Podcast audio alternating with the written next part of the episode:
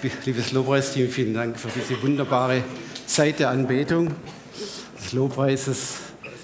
Wunderbar, wie ihr gebraucht werdet vom Herrn. Wir haben einfach wunderbare Lobpreisgruppen. Amen. Und das ist so, Halleluja. Ja, das ist ja einer dieser vier Säulen, die unser Missionswerk hat.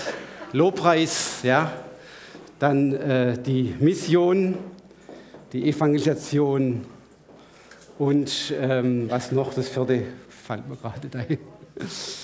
Ich äh, begrüße euch ganz herzlich heute Morgen aus nah und fern, alle Zuhörer, ihr lieben Geschwister, alle Gäste begrüße ich besonders, auch die, die einmal äh, im Internet diese Predigt anhören wollen.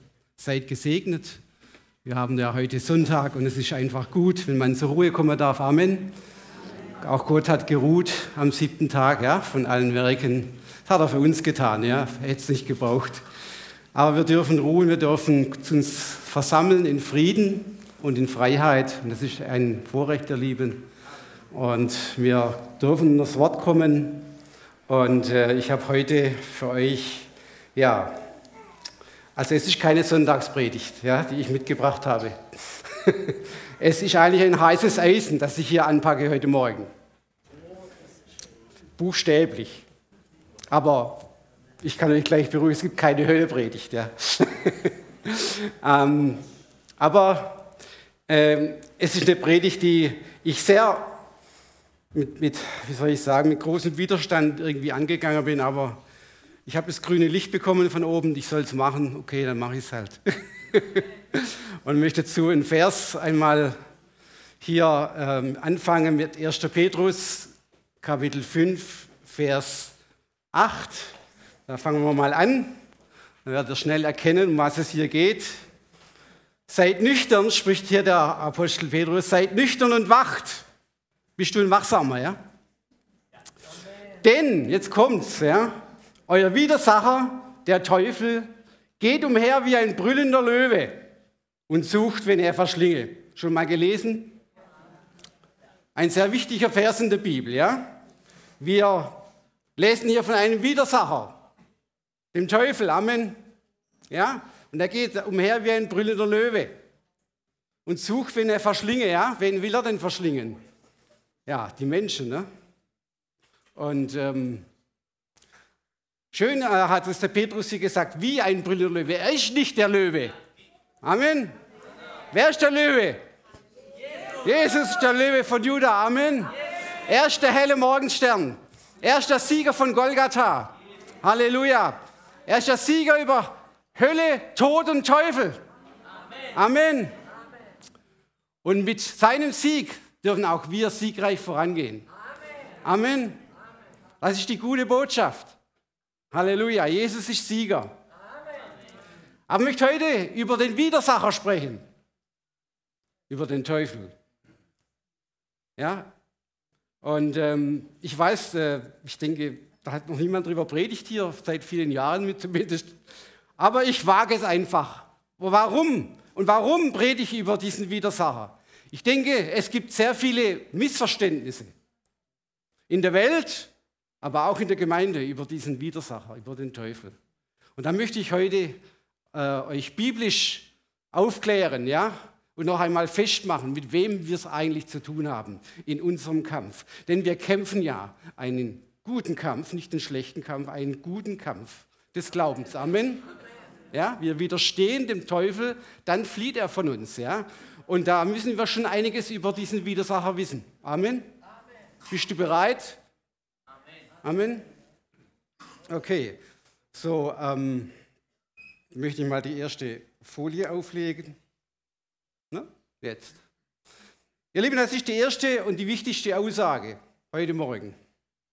Den Feind im Kampf zu unterschätzen, ist ein taktischer Fehler, der unweigerlich zur vernichtenden Niederlage führt. Das möchte ich ganz klar betonen, ihr Lieben. Unterschätze den Widersacher nicht. Er ist der Feind deiner Seele. Er ist der Feind Gottes und der Menschen. Amen. Und das ist auch das Thema. Der Teufel, der Feind Gottes und der Menschen. Ihr Lieben, es gibt zwei Irrtümer über den Teufel und seine Dämonen. Ja? Diese zwei Irrtümer widersprechen sich, haben aber das gleiche Ziel oder die gleiche Auswirkung. Die erste Irrtum. Viele Menschen glauben, dass es keinen Teufel gibt. Gehörst du da auch dazu? Dann hör genau zu heute Morgen, ja? Die zweite Gruppe von Menschen, die glauben an die Existenz des Teufels und seiner Dämonen und beschäftigen sich, und zwar in übermäßiger Art und Weise, mit der Finsternis. Ja, und das ist ungesund. Ich kann euch eines sagen, über beide Irrtümer freut sich der Teufel. Denn die begrüßen nämlich gleichermaßen den Rationalist, der sagt, es gibt keinen Teufel. Ja? Wie auch die Anhänger der schwarzen Magie, die begrüßt er natürlich auch. Ne? Und da zählen wir nicht dazu, Amen. Weder zu den einen noch zu den anderen. Denn, ihr Lieben, wir sind Bibelkenner. Amen. Amen. Kennst du deine Bibel? Liest du darin jeden Tag? Amen. Oh, da steht sehr viel drin über den Teufel. Weißt du das? Ja? Und Bibelkenner wissen also, wenn du ein Bibelkenner bist, ja, der Teufel, ihr Lieben, existiert wirklich. Amen. Er ist ein Geistwesen und er ist sehr, sehr böse. Nun, ihr Lieben, was lehrt uns die Bibel über den Teufel? Und da stehen ganz schön viele Informationen drin. Ja? Ich möchte heute Morgen mit euch neun Punkte durchgehen. Erstens informiert uns die Bibel seine Namen. Ja? Zweitens, wer ist der Teufel? Drittens, der Grund seines Falles. Viertens, sein Aufenthalt heute. Möchtest du wissen, wo der heute ist? Auch sehr wichtig, ja? Wir hören vom Wort, wer er ist, was er kann, aber auch was er nicht kann. Und das ist ganz wichtig für uns Christen. Amen. Und wir hören in der Bibel von seinem Ende. Halleluja. Und das Allerwichtigste zum Schluss, wir wissen, wer ihn besiegt hat. Halleluja. Jesus hat ihn besiegt. Und das ist die gute Botschaft, ihr Lieben. Jesus hat den Teufel besiegt auf eine Art und Weise, die, äh, die Auswirkung hat bis in die Ewigkeit hinein. Für alle diejenigen, die an ihn glauben. Amen. Da kommen wir am Schluss noch drauf. Ich möchte ähm, zuallererst mal einige dieser Namen nennen und ihre Bedeutung des Widersachers. Ja? Die Bibel spricht einmal über den Widersacher als Satan. Schon mal gehört? Satan kommt aus dem Hebräischen und heißt so viel wie Widersacher, wird es übersetzen. Ja, das ist er auch. Ja? Es ist der Widersacher des Christus, es ist der Widersacher des Volkes Gottes. So wird der Teufel im Alten Testament genannt, eben darum, weil ja das Alte Testament im Hebräischen verfasst wurde. Ja? Und das ist der hebräische Name Satan. Es gibt drei Bibelstellen im Alten Testament, kann ich mal nachlesen. Das ist einmal das Buch Hiob, ne, Kapitel 1, 6 bis 12 und Kapitel 2, 1 bis 7, Sacharja 3, 1 bis 2, 1. Chronische 21, Vers 1. Bitte lest es daheim alles aufmerksam nach. Ja, gerade der Hiob, ja, der arme Mann Gottes, ja. Er wusste nämlich überhaupt nicht, was da oben sich, was da oben sich abspielt, ja. Im Himmel, dieser Date, dieses Meeting der Gottessöhne mit, dem, mit Gott, dem, dem Vater. Und da war natürlich auch der Teufel dabei, der Satan, ja. Und Gott sei Lob und Dank, ihr Lieben, dass dieses Meeting es heute nicht mehr gibt im Himmel. Amen. Denn der Teufel ist hinausgeworfen. Mitsamt seinen Engeln, die gefallen sind. Amen. Da kommen wir später auch noch drauf. Aber das ist doch eine gute Nachricht. Da ist keiner mehr, wo zu Gott sagt, hey, lass mich den mal ein bisschen plagen da unten. Ja, der Hiob, der so fromm ist und so gerecht ist. Und wisst ihr, der Hiob, er wusste ja nichts davon. Ja? Und das ist ja das, was ihn so viele, viele äh, Leid gekostet hat. Aber er hat festgehalten. Ja, er hat widerstanden und so auch wir, wir, auch wir widerstehen dem Teufel. Und so wird er fliehen. Der zweite Name ist Teufel. Kommt öfters im Neuen Testament vor. Griechisch, also ja im Griechisch geschrieben, die Septuaginta. Und das bedeutet Diabolos übersetzt. Ja, Diabolos kommt aus dem Griechischen, wird als Teufel übersetzt. Und ähm, das heißt nichts anderes als Entzweier, Durcheinanderwirbler. Ja? Durcheinanderwirbler, Entzweier. Und ähm, was interessant ist, ihr Lieben, was ich festgestellt habe, in dem deutschen Sprachgebrauch gibt es das Wort diabolisch. Hast du schon mal gehört? Diabolisch. Wenn jemand diabolisch ist, dann ist es einer, der wie der Teufel ist, quasi, ja? der alle Eigenschaften des Teufels hat. Da kommen wir nachher noch drauf. Ja? Also, das ist eine wüste Beschimpfung eigentlich oder ein Zustand wahrscheinlich, ich weiß es nicht. Und ähm, wenn du mal so auf die Straße schaust und hörst, auch im Bekanntenkreis, wirst du das öfters mal den Namen des Teufels hören. In der deutschen Umgangssprache wird der Name Teufel des öfters verwendet. Entweder wissentlich, aber meistens unwissentlich. Ja? Ähm, hast du schon mal gehört, wenn jemand ihn ähm, zu einem sagt, also andere Ausdruck möchte ich mal sagen, zieh Leine? Ja? Zieh Leine oder was noch? Was man noch sagen, geht zum Teufel. Ja? Hast du schon mal gehört? Also eine üble Verwünschung, weißt du das? Und überall, wo du das hörst, aus diesem Mund, kannst du davon ausgehen, dass ich kein Christusgläubiger. Denn wir gehen, wir gehen mit diesem Namen nicht so um. Amen. Oder ein ungezogenes Kind, habe ich auch schon gehört. Du kleiner Teufel.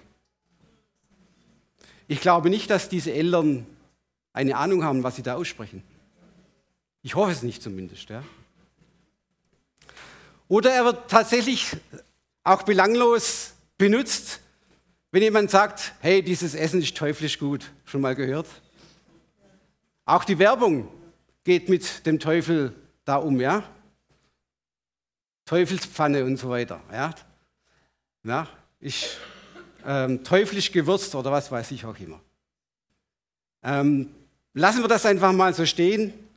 Auf jeden Fall sind diese Begriffe in der Umgangssprache der Teufel immer noch aktuell, aber wie gesagt nicht in seiner Bedeutung. Der dritte Name, ihr Lieben, was ist der dritte Name des Teufels in der Bibel? Wer weiß es? Luzifer, Luzifer jawohl. Jetzt aus Wikipedia, das hat mich interessiert, wie, wie die das äh, erklären. Wikipedia sagt, Luzifer ist der lateinische Name des Morgensterns. Ja? Wörtlich übersetzt bedeutet er Lichtträger. Aus Lateinisch lux, ja? Licht. Im Laufe der Zeit wurde im christlichen Sprachgebrauch der Begriff Luzifer gleichbedeutend mit dem Namen des Teufels. Paulus hat einmal Bezug darauf genommen in 2. Korinther, Kapitel 11, Vers 14. Ja, kommen wir später noch drauf, lesen wir es da dann nochmal. Erstaunlicherweise, ihr Lieben, im Englischen und auch im Deutschen kommt es vor, dass alle, also der Teufel und, ähm, und seine Dämonen, äh, sie werden in einen Topf insoweit geworfen, dass sowohl im Englischen wie im Deutschen die Teufel die Mehrzahl, ja, die Teufel genannt wird. Sie werden die Teufel genannt. Ist eigentlich ganz gut, oder? Wenigstens etwas Gemeinsames, ne? die Engländer und die Deutschen. Ja? Wir sprechen von den Teufeln eigentlich. Ja? Weil auch die Dämonen sind nichts anderes, weil sie sind genauso böse wie der Teufel selbst. Ja.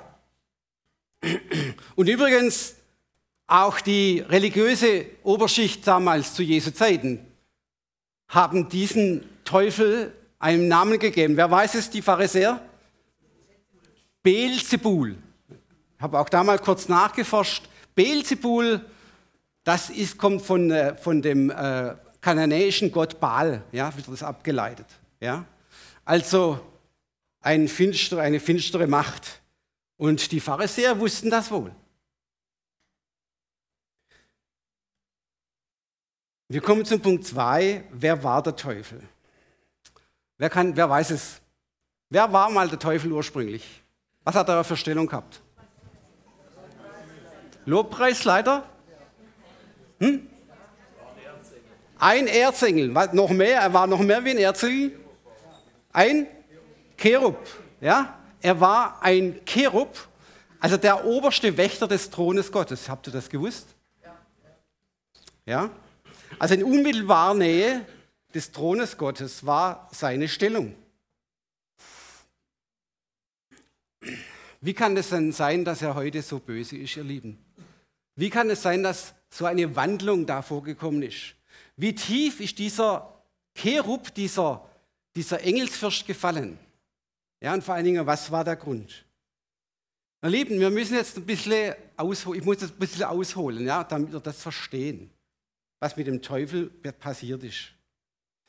Wir lesen äh, in Kolosser 1,16, aber auch im 1. Mose 1,1, in Johannes 1,3, dass der Satan, der Teufel, wie alle geistlichen Wesen, auch die Engel, ja, äh, und auch wir Menschen, die Tiere, alles, dass Gott diese Wesen alle erschaffen hat. Amen. Ja, aus der Schöpfungsgeschichte können wir das lesen. Und was hat er gesagt, als seine Schöpfung zu Ende war? als er alles erschaffen hat, was hat er gesagt? Sehr gut. Also, der Teufel war einmal sehr gut. Amen. Ja, er war vollkommen, so wie wir heute vollkommen vor dem Vater stehen durch Jesus. Amen. Amen. Halleluja. Genau. Ja, das müssen wir verstehen. Ja. So, ähm, Satan ist also wie alle anderen geistlichen Wesen von Gott erschaffen also nicht als Widersacher Gottes erschaffen, ja, sondern als ein hoher Engel, als eben ein Cherub. Denn die Bibel lehrt uns, dass alles, was Gott erschaffen hat, sehr gut war. Und daraus folgt logischerweise, dass Satan irgendwann gegen Gott rebelliert haben muss und die Unschuld verlor, in der er geschaffen worden war. Was mich sehr erstaunt, ihr Lieben, die Bibel verschweigt uns über das, wann das geschehen ist. Ja? Wann der Satan gefallen ist, das verschweigt uns das Wort Gottes. Aber wir wissen den Grund seines Falls. Wer weiß den Grund seines Falles? Stolz? Hm? Er wollte Gott sein, ja?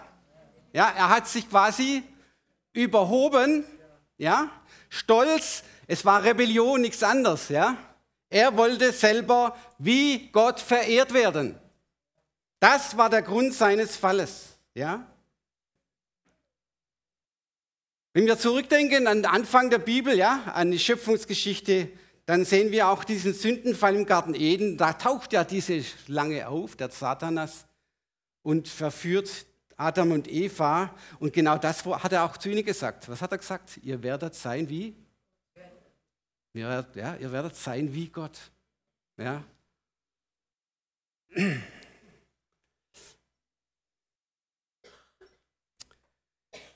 Das eben, ihr Lieben, jetzt kommt das Interessante, dass er aus dem Himmel verbannt ist. Ja? dass er uns nicht mehr verklagen und anklagen kann vor, vor dem Thron Gottes. Das ist biblisch belegt. Und das lesen wir in Offenbarung Kapitel 12, 7 bis 9. Das lese ich jetzt mal vor. Und es entbrannte ein Kampf im Himmel. Michael und seine Engel kämpften gegen den Drachen. Und der Drache kämpfte und seine Engel und er siegte nicht. Halleluja.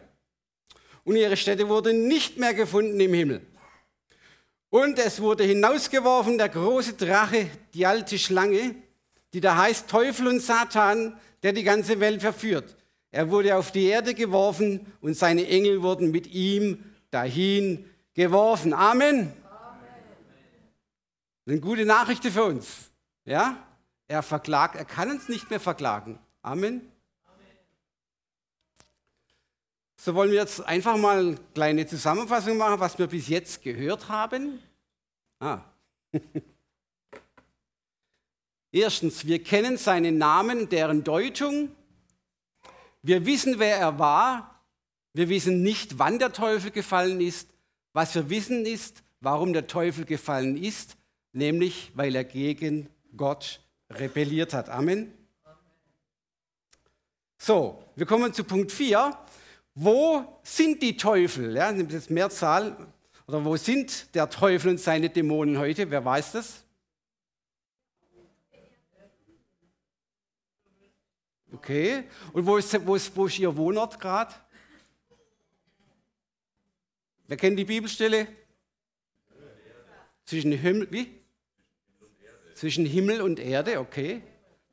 Zweiter, oh, das ist ja, Bibel, oh, ich, Edmund, wir sind in einer biblischen Gemeinde, hast du das gehört?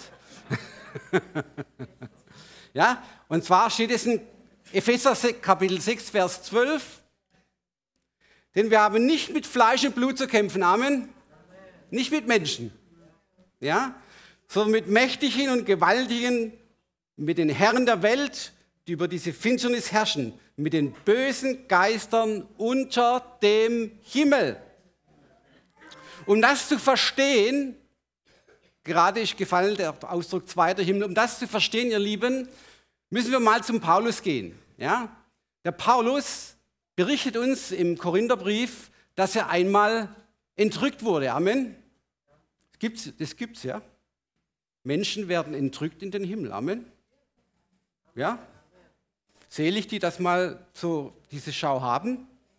Ähm, und auch hier in unserer Gemeinde sind einige schon in diesem dritten Himmel gewesen. Ja? Und Paulus hat gesagt, er hörte unaussprechliche Worte. Aber das ist jetzt nicht das Thema heute Morgen, sondern wir sehen anhand seiner Entrückung, es gibt drei Himmel. Der erste Himmel ist normalerweise, na, das ist die Erdatmosphäre, ja. Also das heißt normalerweise der blaue Himmel, aber heute Morgen, wenn ich so rausschaue, ne, der, der graue Himmel, ne?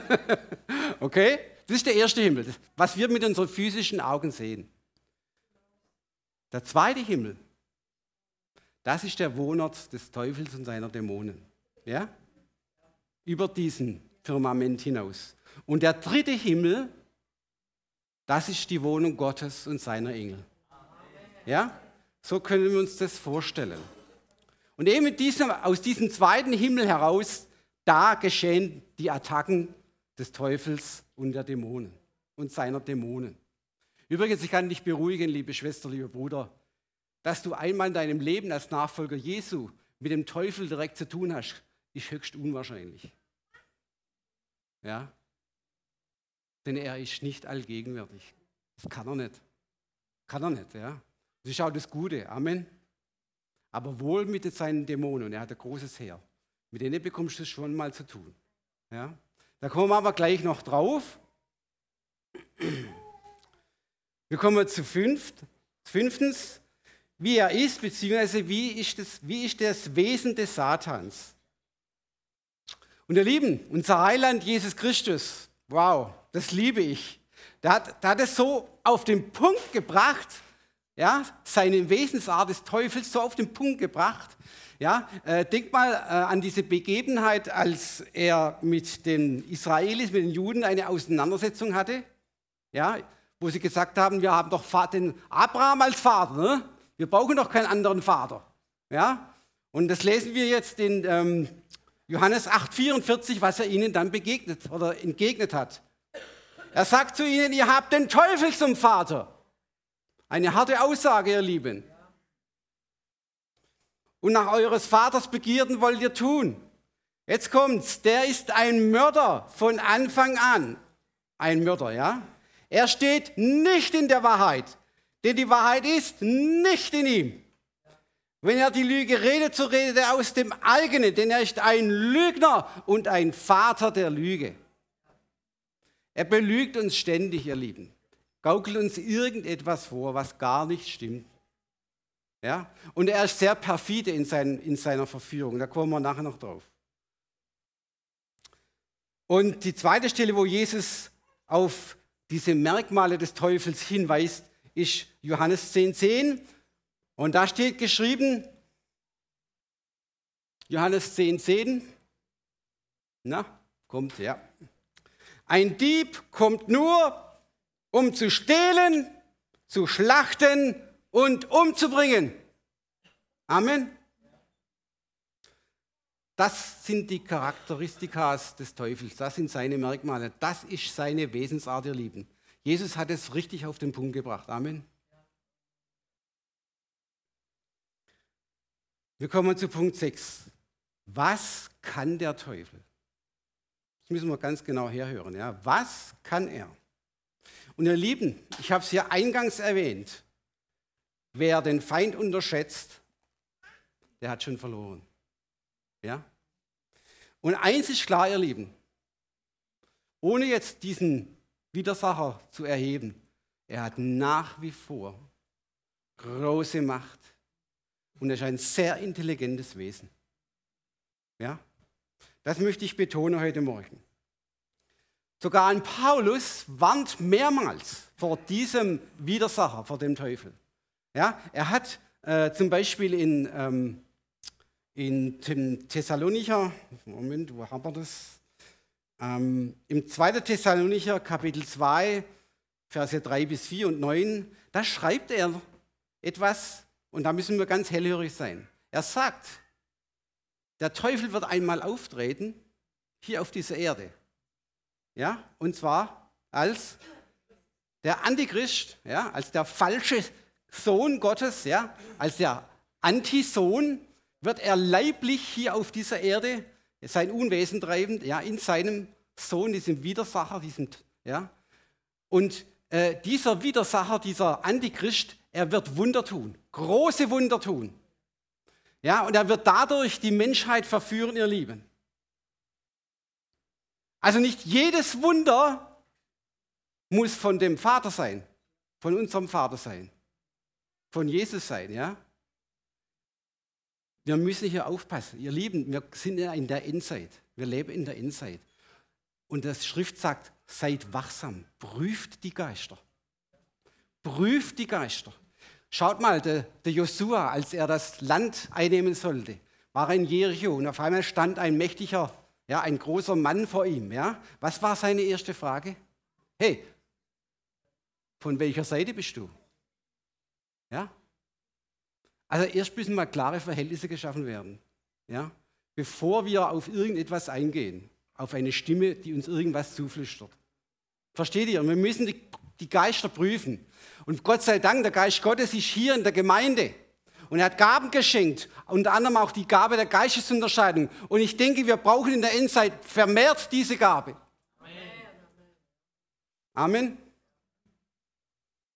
Und wenn du dir nicht sicher bist, und da ist eine Person vor dir, dann kannst du immer noch fragen, glaubst du, dass Jesus Christus in das, in das Fleisch gekommene Sohn Gottes ist? Und wenn er das nicht beantworten kann, dann ist er vom Teufel. Ganz einfach. Ganz einfach. Halleluja. Es war mal in einem Anbetungsgottesdienst hier in der Gemeinde vor vielen Jahren war eine Person da, die hat dauernd gestört, dauernd gestört. Dann ist ein Ältester hingegangen und hat eben diese Worte gesagt.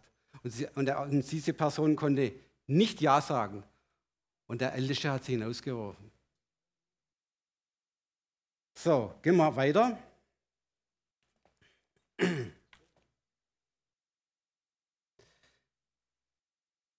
Paulus sagt deshalb in 2. Korinther 2,11, er sagt etwas ganz Interessantes, ihr Lieben. dass uns die Taktiken Satans nicht unbekannt sein dürfen, damit er uns nicht übervorteilen kann. Amen. So, jetzt kommen wir zu den Taktiken des Satans. Was meint ihr, welche Taktiken hat der Satan, um uns Menschen anzugreifen? Hm? Welche Taktiken sind das? Es gibt eigentlich drei Taktiken des Teufels. Auf, ihr seid doch Bibelkenner, ihr seid doch biblisch. Ja. Anklage, sehr gut. Anklage. Verführung. Was noch? Hm? Ja. Lügen, den haben wir schon gehört. Zweifel, Amen, ja, alles richtig. Hm? Intrigen, Amen, jawohl. Kommen wir noch drauf, Bruder? Ja? Es gibt drei Taktiken oder drei Haupttaktiken des Teufels. Erstens versuchen und verführen. Und wenn ihm das gelungen ist, ihr Lieben, uns zu verklagen, und wenn wir das akzeptieren, drittens, unseren Glauben zu zerstören, dann hat er dich im Sack wenn du seinen Lügen vertraust oder diesen Lügen glaubst. Amen.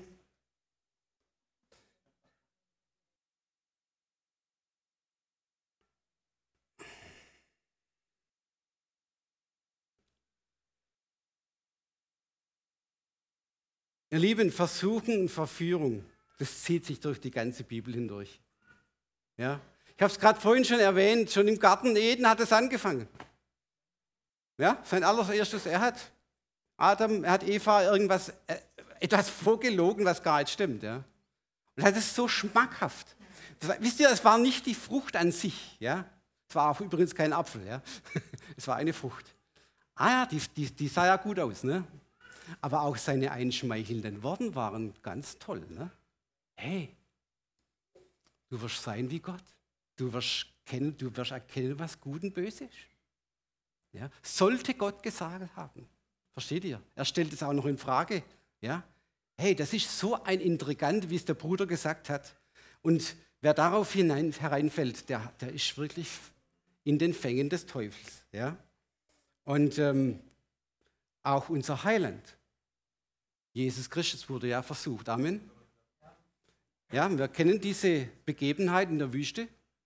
Kann man nachlesen Matthäus Kapitel 4, wie er vom Satan versucht worden ist. Ja? Und ähm, er hat widerstanden. Amen. Und da können wir sehr viel lernen, aber das ist jetzt gerade nicht das Thema heute Morgen. Ähm,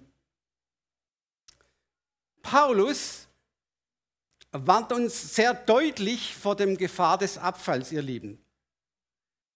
1. Timotheus 4.1 steht, der Geist aber sagt deutlich, dass in den letzten Zeiten einige von dem Glauben abfallen werden und verführerischen Geistern und teuflischen Lehren nachgehen. Liebe Bruder, liebe Schwester, merkt ihr eines. Der Glaube, dein Glaube, ist das Kostbarste, was du hast. Denn die Schrift sagt, unser Glaube ist der Sieg, der die Welt überwunden hat. Denk immer an den Heiland. Wie viel hat er erlitten in dieser Welt von Menschen? Verspottung, Verachtung, ja? verleumdet, ja? fertig gemacht mit Worten, mit allem Möglichen versucht vom Teufel. Aber er hat diese Welt überwunden. Und dein Glaube ist dieser Sieg. Durch den, deinen Glauben wirst du auch diese Welt, wirst du den Satan überwinden. Im Wort steht klar und deutlich drin, ihr Lieben. Wir überwinden den Satan durch was? Durch des Lammes Blut, durch das Wort unseres Zeugnisses und dass wir unser Leben nicht lieben bis hin zum Tod. Und das hat Konsequenzen. Nachfolge Jesu kann konse harte Konsequenzen haben. Wir sehen das in den Ländern, wo Verfolgung ist. Das kann dich sogar das Leben kosten, die Nachfolge Jesu. Ja? Und es gibt heute mehr verfolgte Christen als noch vor 100 Jahren. Ja? Amen. Ihr lieben, Nachfolger Jesu ist kein Ponyhof. das möchte ich gleich dazu sagen. Es ist ein Kampf. Es ist ein Kampf jeden Tag. Amen. Aber wir werden Sieger sein. Halleluja. Halleluja. Jesus nannte den Teufel drei, in drei Bibelstellen, nennt ihn den Herrscher dieser Welt. Ja? Paulus nannte ihn in 2. Korinther 4 den Gott dieser Weltzeit. Und Johannes postuliert in 1. Johannes 5,19, dass die ganze Welt unter der Macht des Bösen steht. Wir haben schon einen Gegner hier. Amen. Auf dieser Welt. Ja? Und der Geist des Antichrists ist ja schon stark am Wirken, ihr Lieben. Und es ist nur noch eine Frage der Zeit, wann dieser Antichrist in Person aufstehen wird. Es kann sein, dass er schon mitten unter uns lebt, weil er äfft ja den Sohn Gottes, Jesus, in allem nach. Und Jesus, denkt daran, er ist erst mit etwa 33 Jahren, die, mit 30 Jahren in die Öffentlichkeit getreten. Ja? Das kann sein, dass er schon lebt. Noch verborgen, wie Jesus auch verborgen gelebt hat, 30 Jahre. Kann sein, er ist schon da. Irgendwo. Versteht ihr? Die Zeit ist sehr nahe. Seid wachsam. Prüft die Geister. Widersteht dem Teufel, so flieht er von euch. Amen kann es nicht genug betonen. Lebt in der Heiligung. Lebt in der Heiligung.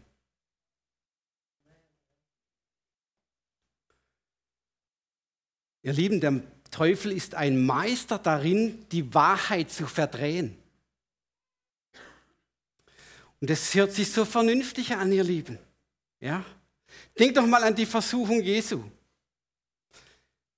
Dieser Teufel ist sich nicht zu schade. Er hat Jesus mitgenommen, hat ihn auf die Zinnen des Tempels gestellt. Und was sagt er jetzt? Er zitiert die Bibel. Doch eine Unverschämtheit, oder?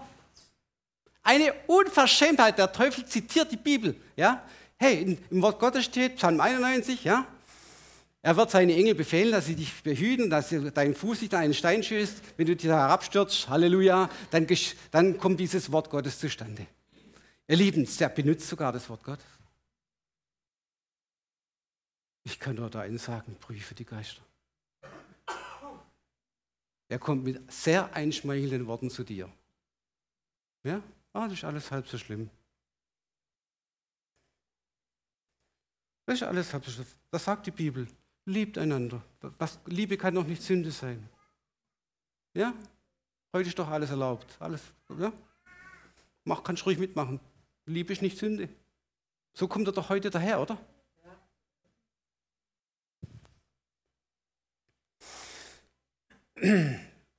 Lieben, der Teufel ist ein Verwandlungskünstler.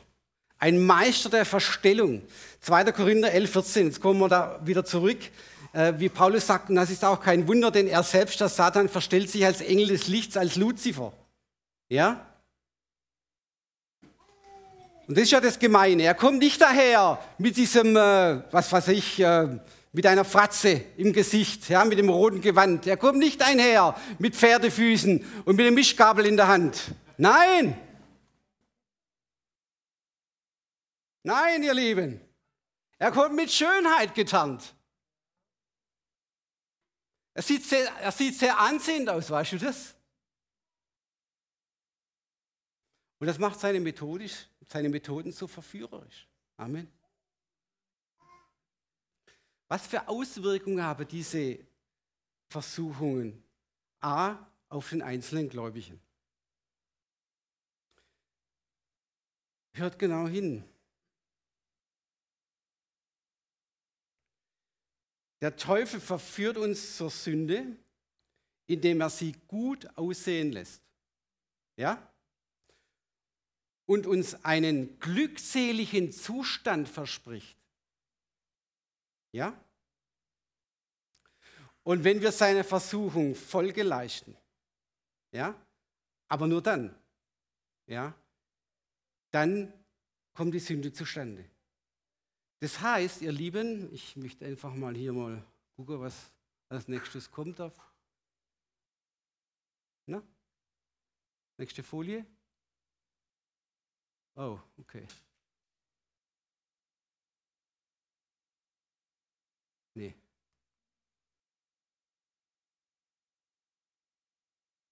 So. Genau. Ja, Sünde bringt Vergnügen, aber keine Erfüllung. Also sprich keine Glückseligkeit, sondern sie bringt Abhängigkeit und sie bringt Sucht. Amen. Das ist eine nüchterne Wahrheit. Ja? Und jetzt horch ganz genau her. Das ist jetzt ganz wichtig. Horch genau her. Die Sünde, die Verfehlung, ja, die Sünde ist der Gegner in uns. Die Sünde ist der Gegner in uns. Ja? Und für das sind wir selber verantwortlich, du und ich, wie wir damit umgehen. Ja? Die Sünde ist der Feind in uns. Was meine ich damit? Gott, Gott hat uns doch Menschen einen freien Willen gegeben. Amen. Doch gut, wir sind keine Marionetten. Mit diesem Willen können, kannst du und ich entscheiden, was wir tun oder lassen sollen. Amen. Wenn jetzt der Teufel kommt und dich und mich versucht oder verführen will, was machst du damit? Du kannst immer, du kannst jederzeit entscheiden, ob ich das annehme, das Angebot oder nicht. Und das ist deine Entscheidung. Deine Verantwortung, nicht die Verantwortung des Pastors. Deine ureigenste Verantwortung. Deine Entscheidung, ob dieser Sünde nachgibst oder nicht. Deshalb ist die Sünde der Feind in dir. Amen. Zweitens, der Feind außerhalb, der Teufel ist der Gegner außerhalb. Aber also nicht in uns, es, der Teufel ist der Gegner außerhalb von uns. Ja? Weil die Teufel ähm, in den wahren Gläubigen nicht wohnen können. Hast du das gehört? In wahren Gläubigen kann der Teufel nicht fahren. Wenn ich das mal so ne, salopp sage. Ja? Er kann dich nicht besetzen. Er kann zwar an dich kleben, ja? er kann dich belästigen, die Teufel, die Dämonen, aber er kann nicht in dich hinein. Bibelkenner wissen ja, dass die Dämonen können keine stoffliche Gestalt annehmen auf dieser Erde. Das weißt du doch, ne? Die können nicht leibhaftig erscheinen. Das können nur die Engel Gottes.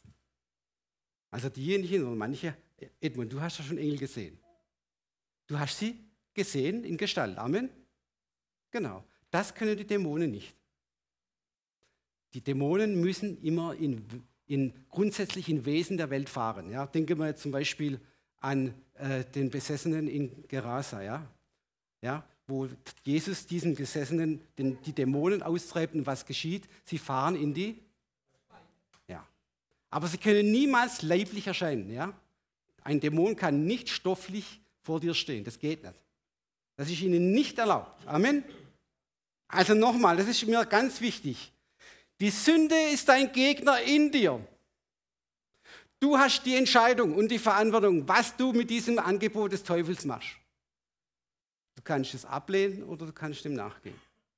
Der Teufel, die Dämonen sind ist der Gegner außerhalb von dir. Ja? Er kann dich belästigen. Er kann an dir kleben, buchstäblich. Ja? Ja, auch in Gedanken, ja, kann er zum Beispiel kommen, negative Gedanken. Aber er kann nie in dir wohnen, nie und nimmer. Amen. Amen. Halleluja, ist auch gut, oder? Wie viel Uhr haben wir denn? Wie viel habe ich noch? Naja, das ist doch gut, das ist doch gut, Halleluja. So, wir haben jetzt die Auswirkungen des, äh, seiner Taktiken auf den Einzelnen, auf uns, auf uns Gläubige gesehen. Was für Auswirkungen haben seine Taktiken auf die Gemeinde an sich, auf das Ganze, auf den Leib Jesu? Ne? Und das ist auch für uns, für die Pastoren, für dich Edmund, ja, sehr wichtig. Ja? Welche Auswirkungen haben seine Taktiken auf die Gemeinde? Lesen wir in Apostelgeschichte Kapitel 20, 29 bis 30. Paulus nimmt Abschied von den Ephesern, von der Gemeinde und unter Tränen und er prophezeit ihnen. Ganz wichtig, was er hier sagt zu den Ältesten von Ephesus. Denn das weiß ich, sagt Paulus, dass nach meinem Abschied reißende Wölfe zu euch kommen, die die Herde nicht verschonen werden. Doch aus ihrer Mitte werden Männer aufstehen, die Verkehrtes reden, um die Jünger an sich zu ziehen. Jesus nannte sie ja Wölfe im Schafspelz. Versteht ihr diese Tragik darin? Weißt du, was diese Tragik darin ist? Was mich so erschüttert und was aber auch tatsächlich so ist? Sie kommen aus unserer Mitte. Sie kommen aus unserer Mitte. Falsche Apostel. Ihr Lehrer, die Verkehrtes reden, aus unserer Mitte. Geschwister, wachet und betet. Wir müssen lernen, die Geister zu unterscheiden. Betet darum, dass die Gabe der Geistesunterscheidung in diesen letzten Tagen auf dieser Welt, in der wir leben, dass diese Gabe in der Gemeinde wieder ganz neu erweckt wird. Wir brauchen sie.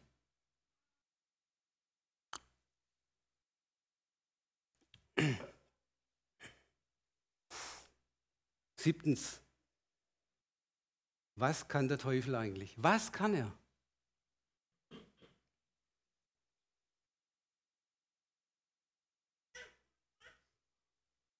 Nächste Folie.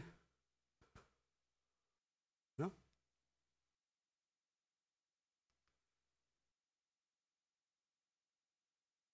Halt.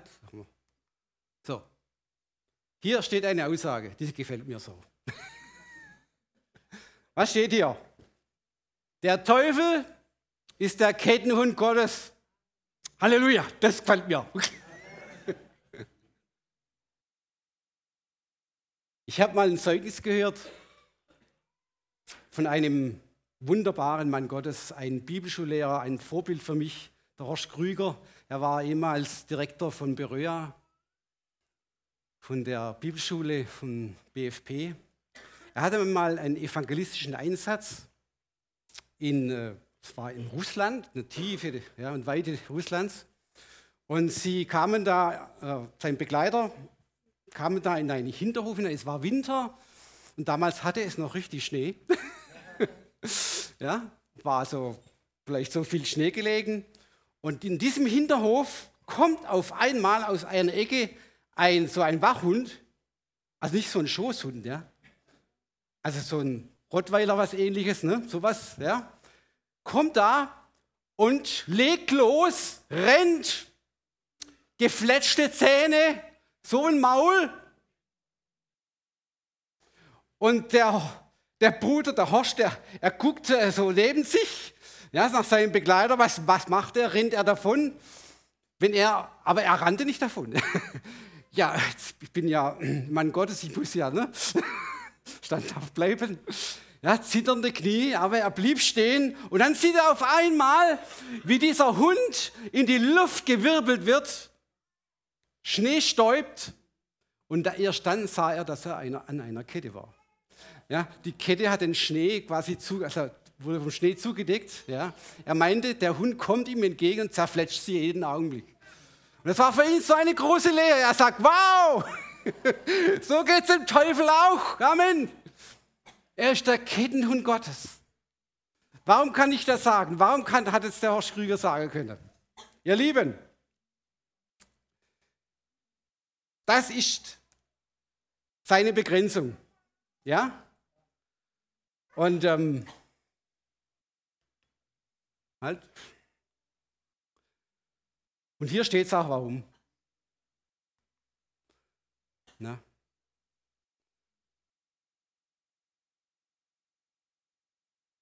Als ein geschaffenes Geschöpf kann er nicht überall gleichzeitig sein. Erstens. Ist doch schon mal gut, oder?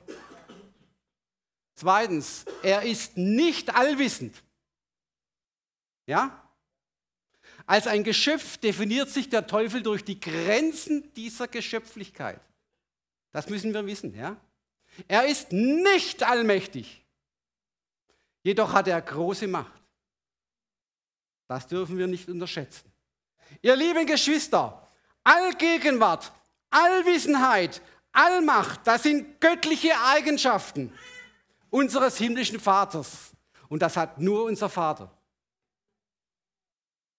Ja? Der Teufel nicht. In keinster Weise. Das sind seine Begrenzungen. Amen. Halleluja. Gute Nachricht, oder? Und wir kommen jetzt zum Punkt 8. Und das ist eine gute Nachricht. Das Ende des Teufels und seiner Dämonen sagt uns das Wort Gottes klar und deutlich voraus. Wo, ihr Lieben, wo, Bruder, Schwester, meinst du, wird der endgültige Aufenthaltsort des Teufels und seiner Dämonen sein? Wer weiß es? Edmund. Wow, das ist deine Gemeinde. Die wissen das.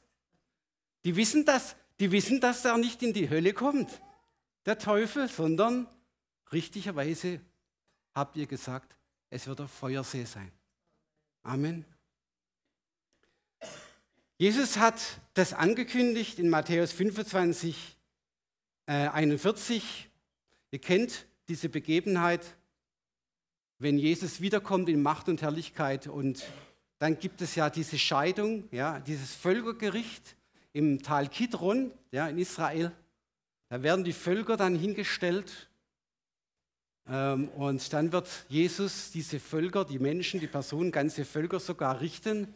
Und je nachdem, was sie einem seiner geringsten Brüder getan haben, wird er sie entweder die Schafe nennen, ja, oder die Böcke nennen. Es gibt eine Trennung zwischen Schafe und Böcke, ja. Also das heißt, all die, also jede Person, jeder aus diesen Völkern, jede Person, jede Familie, jede Gruppe, jede Stadt, jedes Volk aus den Völkern, also ich spreche nicht von Gläubigen, aus den Völkern, kommt zu den Schafen und sind damit Teilhaber des tausendjährigen Friedensreiches, wenn sie etwas Gutes getan haben, einem seiner geringsten Brüder, und das ist Israel. Und zwar eben in diesen sieben furchtbaren Drangsalsjahren Jakobs, wenn der Antichrist Israel verfolgt bis aufs Blut.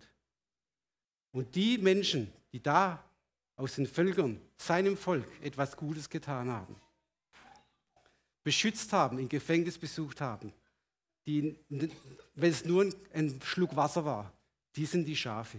Und die werden Teilhaber des tausendjährigen Friedensreiches. Natürlich müssen sie sich dann in diesen tausend Jahren noch bekehren, das ist klar. Ja? Aber in diesem Zusammenhang sagt er etwas zu diesen Böcken, die also nicht Israel geholfen haben, sagt er etwas ganz Interessantes. Dann wird er auch sagen zu denen zur Linken, geht weg von mir, ihr Verfluchten, in das ewige Feuer, das bereitet ist dem Teufel und seinen Engeln. Ja, das ewige Feuer, Halleluja. Und da gehören sie auch hin, Amen. Amen. Halleluja. Punkt 9, jetzt wird es richtig schön, jetzt wird es richtig gut. Wer hat den Teufel besiegt? Jesus. Wer hat den Teufel besiegt? Ich höre hör so schlecht. Wer hat den Teufel besiegt? Jesus. Ah, Sie sind wieder wach. Halleluja. 1. Johannes 3, Vers 8. Wer Sünde tut, der ist vom Teufel, denn der Teufel sündigt von Anfang an. Dazu ist erschienen der Sohn Gottes, dass er die Werke des Teufels. Amen. Amen. Halleluja. Kolosser 2, 15. Er hat die Mächte und Gewalten ihrer Macht entkleidet und sie öffentlich zur Schau gestellt und über sie triumphiert in Christus. Jesus ist Sieger. Und er ist das Haupt der Gemeinde. Und wir sind Glieder seines wunderbaren Leibes. Halleluja. Wir folgen einem Helden nach, ihr Lieben. dem wahren Champion dieser Welt, singen wir doch in einem Lied. Amen. Er ist der Sieger von Golgatha. Er hat den Tod besiegt. Amen. Halleluja, Jesus. Danke, Jesus. Halleluja. So, und ähm, welche Werke hat denn, der, hat denn Jesus besiegt? Welche Werke des Teufels hat Jesus besiegt? Ja? Ja, dazu ist erschienen der Sohn Gottes, als er die Werke des Teufels zerstöre. Welche Werke sind das, die Jesus zerstört hat? Wisst ihr das? Ganz interessant. Lesen wir in Hebräer Kapitel 2, 14 bis 15. Eine Lieblingsstelle von mir. Hört genau zu. Weil nun die Kinder von Fleisch und Blut sind, hatte er gleichermaßen daran Anteil, auf dass er durch den Tod die Macht nehme dem, der Gewalt über den Tod hatte, nämlich dem Teufel. Und die erlöste, die durch Furcht vor dem Tod im ganzen Leben Knechte sein mussten.